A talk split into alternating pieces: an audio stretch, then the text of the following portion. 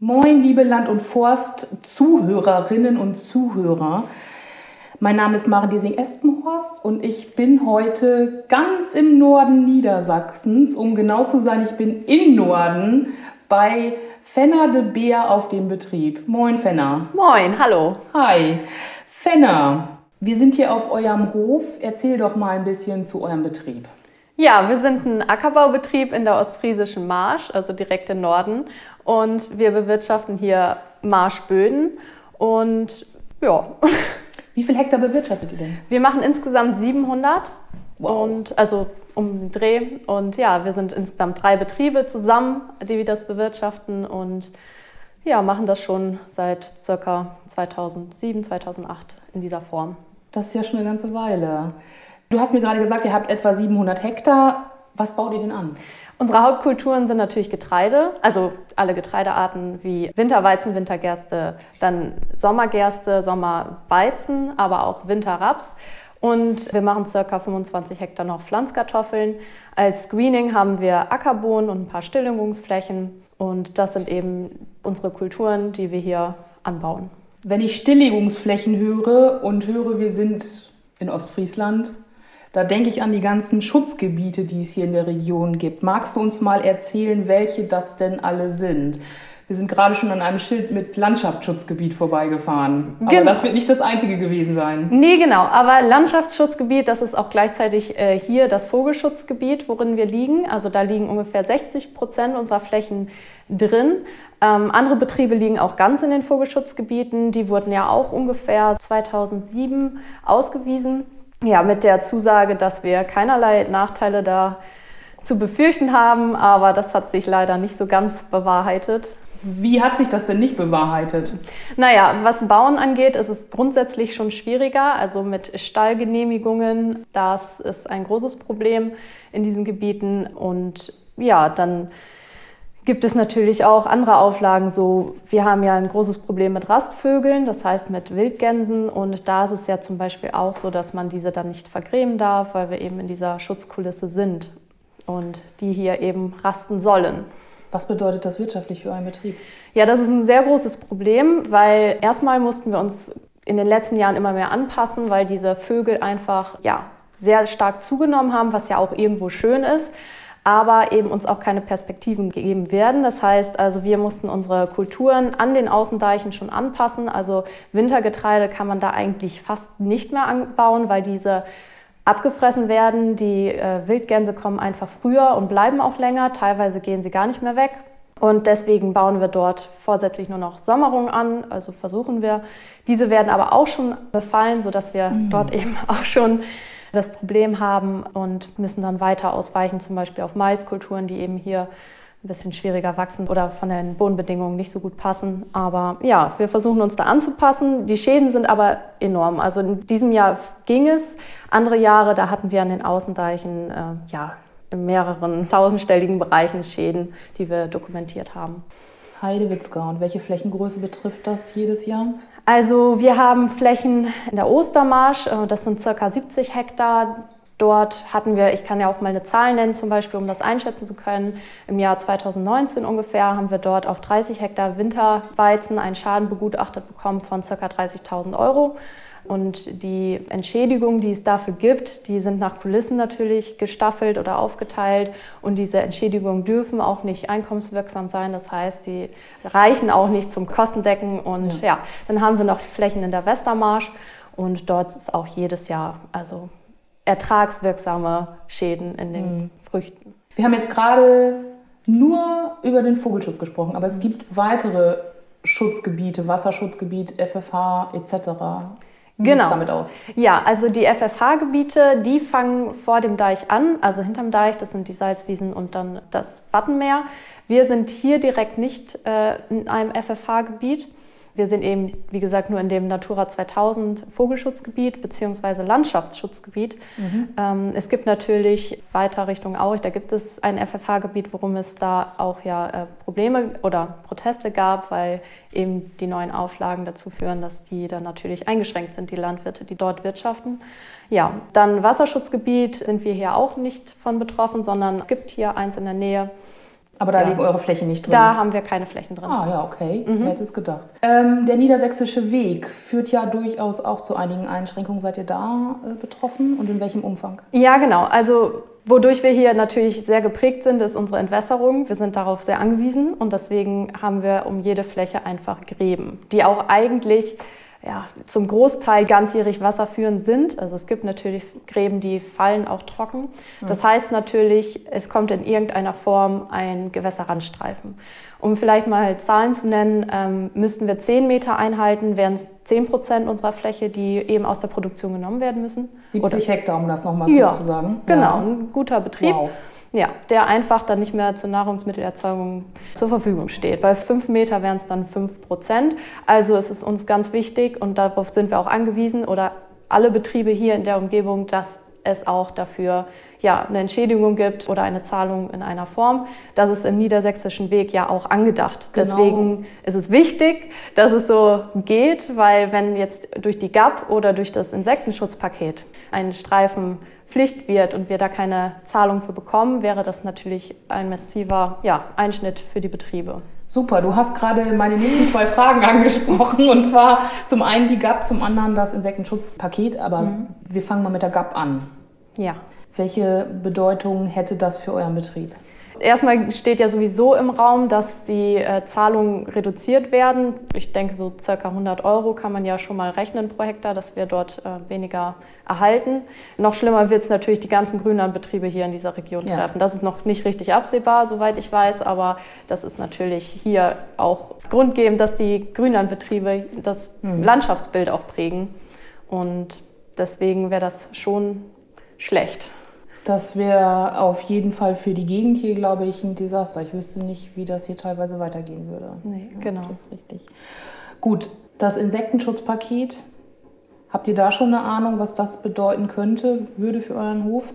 Ja, also wir haben ähm, natürlich sehr gebankt, als es noch nicht ganz klar war, was jetzt da drin steht, weil es war ja die Rede davon, es stand da ja auch am Anfang drin, dass Vogelschutzgebiete zum Teil strengere Auflagen bekommen sollen, das heißt keine Herbizide, spezielle Insektizide. Das wäre für uns also wirklich dramatisch, weil wir sind ja auch in der Pflanzkartoffelerzeugung und grundsätzlich brauchen wir das, um hier wirtschaften zu können, weil ähm, natürlich ökologischer Landbau wäre vielleicht eine Alternative, aber man möchte ja ungern dazu gezwungen werden auf diese Weise und deswegen wäre das schon ein massiver Einschnitt. Also das hatte ich auch einmal ausgerechnet, das wäre für unseren Betrieb äh, eine Katastrophe und andere Betriebe wären noch schlimmer betroffen, wenn sie ganz in den Gebieten liegen. Kannst du eine Zahl nennen für euren Betrieb? Ich erinnere mich, du hattest ja, genau. Also ich habe sie nicht mehr ganz präsent mehr äh, im Kopf. Also wir wären dann äh, nicht mehr wirtschaftsfähig. Also wir hätten dann negativen Gewinn. Also wir hätten dann Verlust auf jeden Fall. Und hier steht ja noch eine weitere Veränderung in der Region an, Mhm. und zwar das Biosphärenreservat Niedersächsisches Wattenmeer wird ins Landesinnere weiter verlegt. Seid ihr davon betroffen? Ja, genau. Wir sind davon betroffen. Die Stadt Norden hat dem Beitritt zur Entwicklungszone zugestimmt. Einige äh, Gemeinden haben das nicht getan. Und das war aber eine Konsultationsphase, wie man sie nennen kann, mit den Landwirten. Wir haben uns da sehr auseinandergesetzt mit und uns wurden eben viele Versicherungen zugesprochen, dass es eben keine Einschnitte für uns haben wird. Und falls das so kommen sollte, dass wir doch ja, Nachteile erhalten durch zum Beispiel durch die Regierung, die dann wieder auf solche Gebiete zugreifen möchte, wie jetzt bei den Vogelschutzgebieten, ähm, gibt es eine Klausel im Vertrag, dass der Beitritt dann eben gestoppt wird oder wir austreten. Die Gemeinde dann Die Gemeinde, selber. genau. Die Gemeinde tritt dann aus. Das ist jetzt auf Gemeindeebene, also auf kommunaler Ebene. Wie sehen da, äh, vielleicht weißt du das, die Diskussionen auf Landesebene aus? Wir hatten von der Landjugend aus Gespräche mit dem Minister Lies also, und dem Landwirtschaftsministerium und dem Umweltministerium. Und die haben uns da auch ermutigt. Also sie haben gesagt, sie möchten das auch nicht. Sie haben auch das Gesetz nochmal zum niedersächsischen Wattenmeer äh, modifiziert. Also dass wir mehr vertrauen können, dass es auch wirklich so bleibt. Also die möchten nämlich auch nicht, dass wir dadurch Nachteile erhalten. Also das Ziel ist es in diesen Regionen, Projekte modellhaft zu fördern. Also es sollen kleine Projekte angeschoben werden und diese sollen dann eben im kleinen Stil eher umgesetzt werden, um zu schauen, ob sowas gut läuft. Was wären das für Projekte? Hast du da ein Beispiel? Mm, ja, das war immer sehr schwierig, diese Projekte herauszufinden. Es gibt mhm. im Berchtesgadener Land oder auch ähm, in den Elbtalauen schon Entwicklungszonen.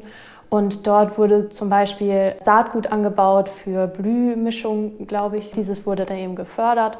Oder was sie auch immer häufig bewerben, ist, dass man hier dann eine andere Vermarktung vielleicht noch aufbauen könnte. Also das heißt, dass es eben ein Biosphärenprodukt ist, obwohl es vielleicht gar nicht unter speziellen ähm, ja, Auflagen erzeugt wurde, sondern dass es einfach hier aus dieser Region kommt und dass man vielleicht nochmal eine andere Vermarktung aufbauen könnte. Für, was für Produkte? Ich muss einmal dumm nachfragen. Genau, also eigentlich normale Produkte, Kartoffeln, Fleisch, egal, also was man so direkt vermarkten kann aus Betrieben. Ah, okay, da soll dann quasi ein eigenes Logo entwickelt werden. Ja. So stelle ich mir das jetzt gerade vor, Biosphärenreservat, Fleisch als Beispiel.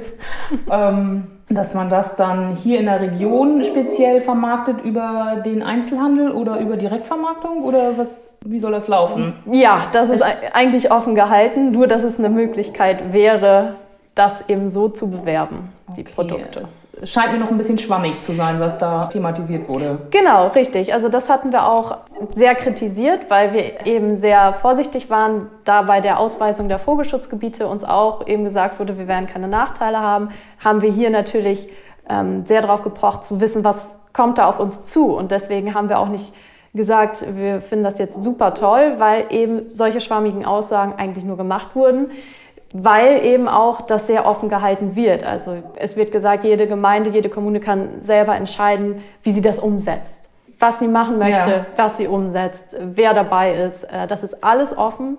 Jeder kann es sozusagen sich selber ausdenken. Es soll Arbeitsgruppen geben. Jeder darf da mitmachen, der möchte. Und dann dürfen diese Arbeitsgruppen sich um Projekte kümmern. Und das Ziel ist eben auch, dadurch, dass man dieses Biosphärenreservat ist, dass man mehr Fördermittel vielleicht generieren kann, um Projekte zu fördern. Gut, aber ich sag mal so, wenn Fördermittel bereitgestellt werden, möchte derjenige, der die Fördermittel bereitstellt, in der Regel auch sagen, was gemacht wird. Ja. Generell finde ich es spannend, aber äh, es scheint mir noch alles etwas, ich verstehe deine Unsicherheit gerade, was da auf euch zukommen wird. Weil, wie du schon sagst, die Vogelschutzgebiete keine Einschränkungen. Da können jetzt viele nicht mal mehr drüber lachen, über diese Aussage, da es katastrophale Einschnitte hat, gerade auch auf äh, Milchviehbetrieben, wo dann schlicht und ergreifend das Futter fehlt. Genau, ja. Das heißt, du kannst im Moment gar nicht sagen, wenn das Biosphärenreservat hier kommt, ab wann soll das denn eigentlich sein? Der Eintritt wurde jetzt unterschrieben. Ich bin mir jetzt gar nicht sicher, wann äh, das jetzt offiziell anerkannt ist. Das muss mhm. ja auch anerkannt ja. werden, aber ich denke, im nächsten Jahr ist es ungefähr soweit. Und dann wird im zehnjährigen Turnus wieder geschaut, ist okay. diese Region geeignet dafür, eben als Biosphärenreservat oder Entwicklungszone anerkannt zu sein. Okay, und was verspricht sich die Gemeinde von diesem Status der Entwicklungszone? Also eigentlich waren wir Landwirte auf der einen Seite und die, ja, die Stadt und der Tourismus auf der anderen Seite. Mhm. Natürlich äh, wird da mitgeworben, ja, die Leute finden sowas toll, sie möchten gerne in ein Biosphärenreservat fahren. Also Tourismus steht natürlich hier auch mit an erster Stelle als Wirtschaftsfaktor, das ist ganz klar. Und das soll eben massiv gefördert werden dadurch oder einen Anreiz geben, das verspricht sich die Stadt auch und eben diese Fördermittel waren auch mit dabei, dass man dann eben vielleicht mehr generieren könnte. Das ist das, was sich die meisten davon erhoffen und eben, dass Projekte gefördert werden können, genau. Von denen wir aber noch nicht wissen, was das für Projekte genau, können. weil sie offen gestaltet sind. Weil sie, ja, okay, sehr offen im Moment noch. Okay, ja. alles klar. Würdet ihr mit dem gesamten Betrieb in diesem Biosphärenreservat liegen? Äh, nicht ganz, also ein Teil ja, circa 200 Hektar sind nicht drin, weil das in einer anderen Gemeinde ist. Also mhm. das ist die angrenzende Gemeinde, die eben nicht beitritt. Ja. Aber das gesamte Stadtgebiet, also was an Ortsteilen zum Stadtgebiet gehört, fällt mit in die Entwicklungszone. Und die anderen 200 Hektar sind Vogelschutz? Nee, die sind, das ist unsere, und das sind unsere einzigen Flächen, die eben von keinen Extragebieten beeinträchtigt sind. Okay, also, alles klar. Du weißt jetzt noch nicht, was dieses Biosphärenreservat für die Bewirtschaftung eurer Flächen bedeuten könnte. Habt ihr euch denn da schon mal Gedanken gemacht, was das sein könnte? Also was da auf euch zukommen könnte? Ob es da Beschränkungen geben wird? Wie die aussehen könnten? Ja, also natürlich hatte ich mir ziemlich Gedanken dazu gemacht. Es gibt natürlich immer bestimmte Gruppen, die bestimmte Sachen fordern. So, und ich kann mir vorstellen, dass eben die Gruppen das vielleicht sich vorstellen, dass sie dadurch eben mehr ökologischen Landbau fördern könnten oder Projekte ja, für Vogelschutz noch mehr. Was wir übrigens auch im Niedersächsischen Weg ganz stark haben, also mhm. Vogelschutz, Brüterschutz ja. für Grünland und dass das einfach ja, noch verstärkt werden soll. Also das haben wir in den Verhandlungen oder in diesen Gesprächen auch immer wieder betont. Wir haben betont, da kommt schon was auf uns zu. Wir werden so viel machen in den nächsten Jahren. Allein durch den niedersächsischen Weg schon wird da so viel auf uns zukommen. Dass, also wir wissen gar nicht, was wir noch dazu machen sollen. Also ja. deswegen glaube, die Leute können sich das selber auch noch gar nicht vorstellen, was dann noch dazukommt. Also was sie fordern, das wird jetzt wahrscheinlich schon in den nächsten Jahren sowieso ja. umgesetzt werden. Deswegen kann ich es mir ehrlich gesagt nicht vorstellen, was sie sich jetzt noch erhoffen oder wünschen. Also vielleicht kann man auch für einen Betrieb ein paar Chancen sehen, dass man irgendwas Kleines startet, weiß nicht, ein bisschen Saatgut für die Gegend machen oder ja. Ja, das wäre halt die nächste Frage, die sich mir aufdringt. Denkt ihr da über neue Standbeine, alternative Standbeine nach, neue Vermarktungswege, neue Anbaustrategien?